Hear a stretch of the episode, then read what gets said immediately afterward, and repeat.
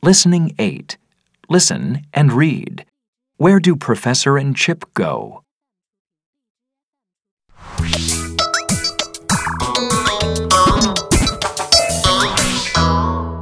I'm going to visit an art gallery this afternoon.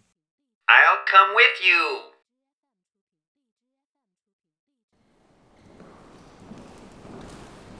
Look at the sculpture. It's a robot like me. Be careful, Chip.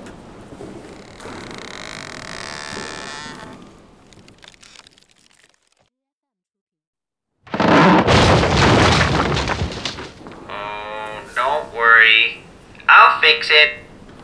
Yikes. We won't come back here again.